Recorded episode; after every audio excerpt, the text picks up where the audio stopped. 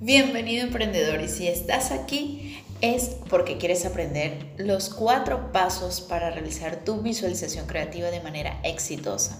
Te voy a contar el primer paso y es que debes definir tu meta.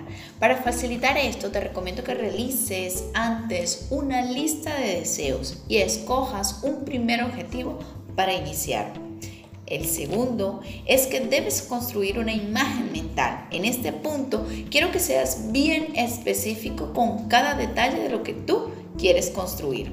Paso número 3, repetir, repetir y repetir. Para una correcta visualización creativa es importante que invoques constantemente la imagen mental de lo que deseas lograr, para que te vayas familiarizando con la experiencia de lograr tu meta. Paso número 4, piensa de manera positiva.